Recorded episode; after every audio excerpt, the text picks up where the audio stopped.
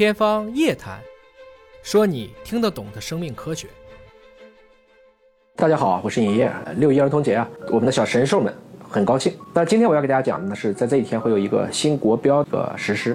国家标准是关于白酒的，那其中一个很有趣的就是地瓜烧，对吧？大家看《亮剑》的时候，李云龙老喝的这个地瓜烧将不再叫白酒。中国人呢还是喜欢酒的，每逢提起酒啊，这些脍炙人口的诗大家都能说几句。李白讲“花间一壶酒，独酌无相亲。金樽清酒斗十千，玉盘珍羞值万钱。”包括像杜牧也会讲“烟笼海水月笼沙，夜泊秦淮近酒家”。这个中国人喝酒，其实你往前去推，我们目前看到的这个考古证据能到八九千年。从看得到的这些资料记载呢？早期的酒啊，最可能还是水稻来酿造，它会辅以有的时候想加一些蜜就甜了，有的时候会加一些果子。在几十年前呢，中国的考古学家在古都安阳，就殷墟的地方，还有这个长子口墓穴出土的这个陶赠，发现了距今三千年历史的这个酒啊，这就是米酒，大米酒啊。此外还有一些植萃和树脂。不过那个时候呢，肯定还没有蒸馏技术啊。这个时候说你想喝一个高度酒，甚至二十几度的这种烧酒也是做不到的。今天呢，尹哥特别想跟大家聊聊白酒啊。单说白酒。普遍认为呢，它是起源在元朝年间，比如说国窖一五七三，那就是明朝，其实明朝中期往后了，大规模其实也就是半个多世纪吧，新中国成立以来才有的。当时呢，主要周总理啊特别希望大家都能喝上酒，也做了好多的实验，所以就有了各大酒厂的这些不同的工艺。最关键的其实就是一个是酒曲，一个是酿造。这几年呢，由于基因的发展，大家知道了酿造也看菌群。就为这些酒的大规模生产提供了依据。那说起来呢，这个白酒可不是 white wine 啊，那说的是白葡萄酒。现在英文里它就叫白酒，它是诸多蒸馏酒的一个合称。曲种不同呢，可以分成大曲、小曲，包括麸曲、混曲这样的类型。大曲呢，我们一般说就是纯小麦、高粱、大麦、豌豆这个来制曲的，这个曲块做出来会比较大。比如大家比较耳熟能详的像枝江大曲，那这个就属于这一类的。同时呢，还可以根据它的质量，特曲、头曲、二曲、三曲。比如说特曲，就指的你蒸馏以后啊。接酒能接触的第一段，哎，我们就叫特曲。上市以前呢，按标准呢要窖藏贮存至少三年。所以你是不是经常能听到什么什么特区等等？大家最熟悉的白酒分类还是按香型分的。比如说酱香，那最典型就是茅台了；浓香，那就是五粮液；清香，我们就说的是山西的汾酒。还有其实不多的一个叫米香型白酒，比如说像长乐烧、像九江双蒸酒，这南方的酒啊。呃，整体来看呢，还是酱香、清香。浓香这三种能占到百分之九十五或者更高的比例。那么就在今天啊啊，白酒行业恐怕会迎来一次大动作。虽然这个标准已经去年就说了，但正式实施是六月一号发布的《白酒工业术语》还有饮料酒术语和分类啊这两项国标的正式的实施。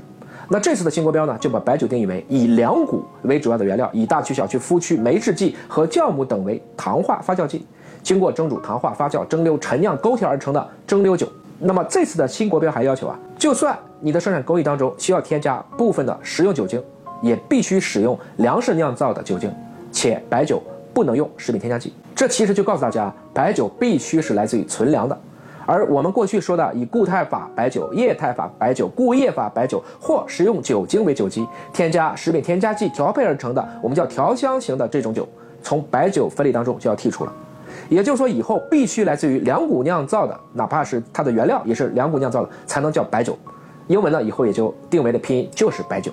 但是我们老百姓有的时候不能都喝得起那么贵的酒啊，还有很多的调香型白酒，特别是用地瓜为主生产的这些食用酒精进行勾兑，包括配料中会出现一些非谷物的食用酒精，或者含有食品添加剂的这个酒啊，以后都只能叫配制酒了。那么原本占比大概是九分之一的调香白酒。甚至有好多都是知名品牌下的拳头产品，这以后啊就不能再叫白酒了。这次的白酒新国标对白酒的原料选择、酿造工艺，包括流程进行了更加严格的约束，对以前我们土法或者说传统的这些模糊的一些专业术语都进行了严格的界定。这个可能会对比较低端的白酒市场造成比较大的冲击。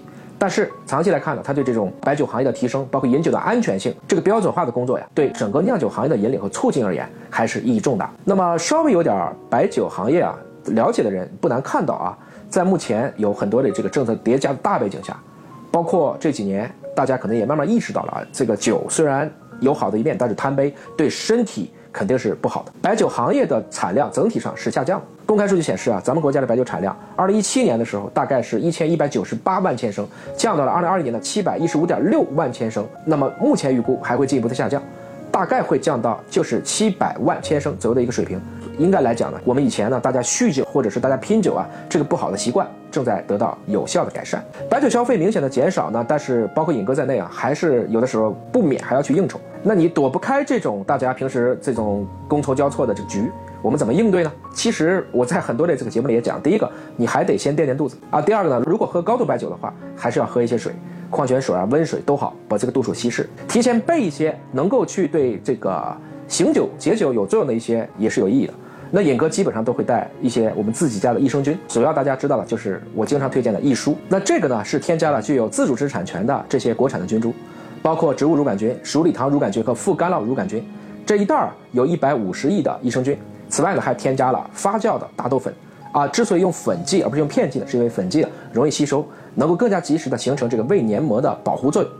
白酒这个水平在提高了，大家在喝酒的过程中如何能够喝得更开心？